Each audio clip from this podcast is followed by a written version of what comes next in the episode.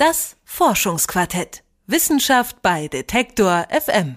Hallo und herzlich willkommen zur allerletzten Ausgabe des Forschungsquartetts im Kalenderjahr 2018. Mein Name ist Lars Henrik Setz und in dieser Ausgabe geht es für mich zurück in die Schulzeit. Da ist es mir echt das ein oder andere Mal passiert, dass ich während der Mathestunde mal kurz die Augen geschlossen habe und schon war ich völlig weggeschlummert. Klar, immerhin hat die Schule auch spätestens um 8 Uhr angefangen bei mir. In manchen Regionen in Deutschland ist das sogar deutlich früher. Aber was passiert, wenn man die erste Stunde einfach mal nach hinten schiebt? Das hat ein Versuch aus den USA gezeigt. In Seattle haben Schulen nämlich ihre erste Stunde von 7.50 Uhr auf 8.45 Uhr geschoben.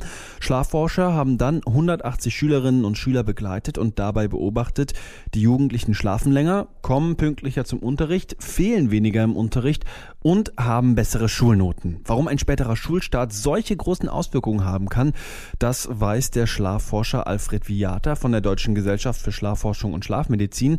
Mit ihm habe ich über die Forschung aus den USA gesprochen. Hallo, Herr Viata. Schönen guten Tag. Ich habe vor diesem Beitrag mal rumgefragt, wann meine Bekannten äh, denn früher in die Schule mussten. Und bei vielen war das etwa so gegen 8 Uhr. Ähm, eine hat mir sogar erzählt, dass sie um 7 Uhr in die Schule musste. Was halten Sie denn für eine angemessene Uhrzeit, um den Schultag zu starten? Ähm, man muss äh, unterscheiden nach dem Alter äh, der Schülerinnen und Schüler. Für Grundschulkinder äh, ist das sicher auch weiterhin so sinnvoll. Aber in der Pubertät haben wir so ein Time-Shifting, was die innere Uhr der jungen Menschen angeht. Und äh, die verschiebt sich. Die verschiebt sich dahingehend, dass äh, die Jugendlichen abends später müde werden, also auch gar nicht einschlafen können, selbst ähm, wenn sie es wollten, äh, und dann, wenn sie morgens früh raus müssen, ein Schlafdefizit haben. Also mir wurde früher in der Schule, wenn ich das ein oder andere Mal weggenickt bin, tatsächlich auch gesagt, äh, einfach früher ins Bett gehen und dann ist man auch am Tag äh, eher aufgeweckt und äh, munter. Das funktioniert also so einfach bei Jugendlichen nicht. Nein, so einfach funktioniert das nicht.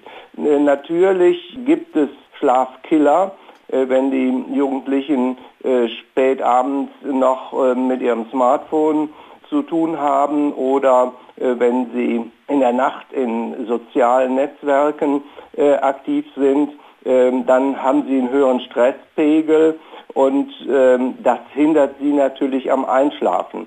Das ist aber ein Problem, das ist unabhängig von diesem Time-Shifting äh, zu sehen. Äh, das verstärkt die gesamte Problematik in gewisser Hinsicht. Worum handelt es sich denn bei diesem Time-Shifting genau? Wir haben äh, in der Pubertät, und das äh, beginnt wirklich auch mit dem Pubertätsbeginn, äh, vermutlich spielen da hormonelle Regulationen eine Rolle, eine Verschiebung so dass ähm, die Jugendlichen erst abends später müde werden und äh, dann am nächsten Morgen auch äh, ein längeres Schlafbedürfnis haben. Ähm, das ist äh, zwischen äh, Jungen und Mädchen auch unterschiedlich. Die Mädchen äh, haben ja eine frühere Pubertätsentwicklung als die Jungen. Und interessanterweise, und das belegen wirklich internationale Studien, gleicht sich das dann im frühen Erwachsenenalter, also bei den jungen Frauen etwa mit 21 und äh, bei den jungen Männern etwa mit 22 Jahren wieder aus. Und das ist aber ja eine ganz wichtige Zeit, ähm, auch eine prägende Zeit, ähm, die Pubertät. Und ähm, man vertut wirklich äh, ganz wichtiges Potenzial, äh, wenn man dem durch die entsprechende Anpassung der Schulbeginnzeiten nicht gerecht wird. Jetzt haben Wissenschaftler in den USA in Seattle eine Studie durchgeführt. Dabei haben sie Schulen beobachtet, die den Schulstart von 7.50 Uhr auf 8.45 Uhr verschoben haben, also fast eine Stunde später. Und dabei haben die Wissenschaftler beobachten können, die Schüler schlafen nicht nur länger, sondern sind auch besser im Unterricht. Gibt es da also einen ganz klaren Zusammenhang? Ja, da gibt es einen ganz klaren Zusammenhang, wobei äh, der Zusammenhang in dieser Studie in Seattle mit äh, einer knapp fünfprozentigen Leistungssteigerung durch eine Stunde mehr Schlaf noch eher moderat war.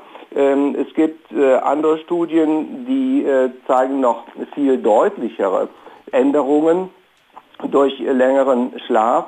Und ähm, wir wissen auch aus anderen Bereichen, auch äh, von Erwachsenen, dass ähm, zu wenig Schlaf zu einer Einschränkung der Leistungsfähigkeit führt, dass Menschen, die zu kurz schlafen, äh, mehr Fehler machen, ähm, dass äh, sie äh, eine schlechtere Stimmung haben und ähm, bei chronischem Schlafmangel führt das auch zu körperlichen Beschwerden. Und ähm, da sollte man insbesondere, wenn man diese Besonderheiten der inneren Uhr während der Pubertät berücksichtigt, doch bezüglich des Schulbeginns reagieren. Sie haben gerade eben gesagt, die Ergebnisse der Studie in Seattle, die waren ja noch eher moderat. Das heißt, Sie waren von den Ergebnissen auch eigentlich gar nicht überrascht. Nein, absolut nicht. Es gibt so eine ganz kleine Studie äh, aus Deutschland, aus Leipzig. Da haben Schüler sich selbst getestet ähm, und äh, haben äh, herausgefunden, dass eine halbe Stunde weniger Schlaf zu einer Erhöhung der Fehler bei Klassenarbeiten äh, um 30 Prozent äh, führt. Also diese Ergebnisse auch aus weiteren Studien, äh, die kann man nicht wegdiskutieren und die sind auch äh, schlafmedizinisch absolut nachvollziehbar. Warum beginnt denn dann die Schule in Deutschland um sieben oder um acht und nicht um zehn oder um elf? Ja, das ist ähm, eine gute Frage. Wir äh, erfahren auch äh, zunehmend äh, kritische Äußerungen der Pädagogenverbände, die das gar nicht so gerne umsetzen wollen, was für mich absolut unverständlich ist. Im Prinzip könnte man sehr einfach einen Schulbeginn für die Jugendlichen eine Stunde später einführen und man könnte dadurch sicherlich für viele sehr positive Ergebnisse erzielen. Es gibt äh, einen Modellversuch in äh, einem Gymnasium in äh, Alsdorf in der Nähe von Aachen.